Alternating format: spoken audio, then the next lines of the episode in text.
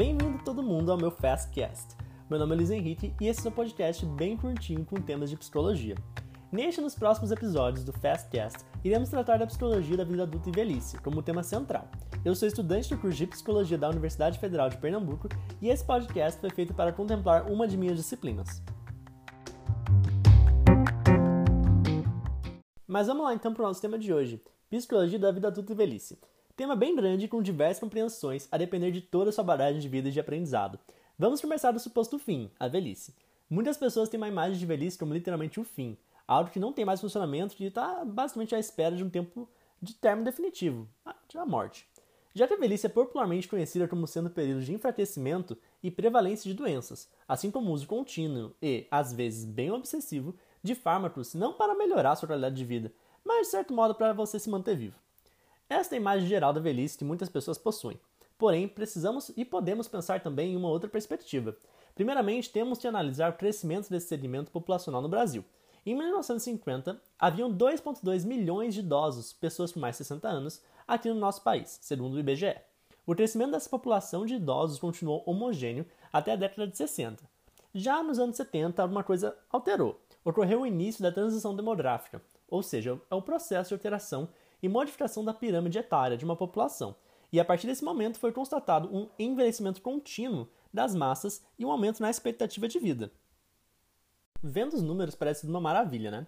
Pessoas vivendo por mais tempo e tendo uma qualidade de vida ótima, né? Bem, não é mais ou menos assim, não. O processo de envelhecimento não é homogêneo para todas as pessoas, pois ele é influenciado por diversos fatores, como fatores genéticos, sociais, econômicos, culturais e alguns hábitos de vida. Dentro da ciência de estudo do envelhecimento populacional, nós temos o termo senescência, que é basicamente o termo que diz respeito ao processo natural do envelhecimento, sem todas as questões patológicas, ou seja, o envelhecimento não causa nenhum tipo de problema ao indivíduo. Por outro lado, a senilidade é o processo de envelhecimento em condições patológicas, ou seja, com o aparecimento de doenças e problemas. Falo sobre esses conceitos aqui no nosso Fastcast porque o nosso suposto ideal como espécie evolucionária seria continuar no caminho da senescência, ou seja, ter uma vida com um envelhecimento ativo e sem maiores problemas.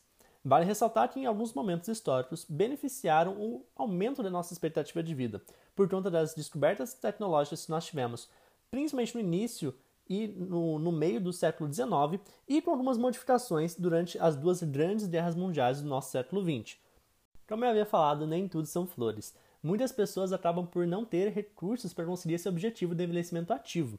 Conforme as pessoas vão envelhecendo, seu ritmo produtivo, em uma perspectiva bem capitalista, vai decaindo por questões biológicas do corpo humano. Por conta disso, muitas dessas pessoas dependem de uma, forma, de uma fonte de renda mínima que seria fornecida pelo governo para conseguir sobreviver. Isso é potencializado ainda mais com o alto custo de todos os medicamentos e consultas médicas que ocorrem principalmente nessa faixa etária devido a questões e complicações de saúde. Há diversas questões implicadas no ato de envelhecer, que vão costurando o desenvolvimento da pessoa até o seu fim. É importante construirmos uma perspectiva de envelhecimento ativo, com três pilares essenciais: a saúde, a participação e a segurança.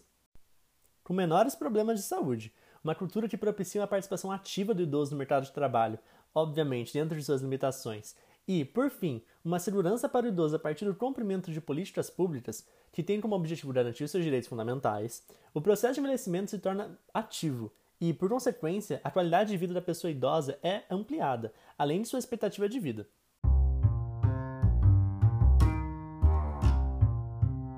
Espero muito que com esse Fastcast você tenha pelo menos pensado um pouquinho em uma perspectiva diferente da velhice, não apenas com déficits mas como uma etapa do desenvolvimento que engloba diversos fatores e que não é homogênea para todas as pessoas. Espero vocês no próximo episódio.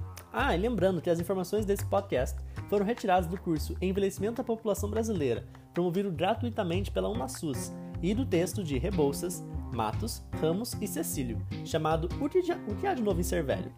Então é isso, galera. Nos vemos e nos falamos principalmente no nosso próximo episódio de Fastcast. Até mais!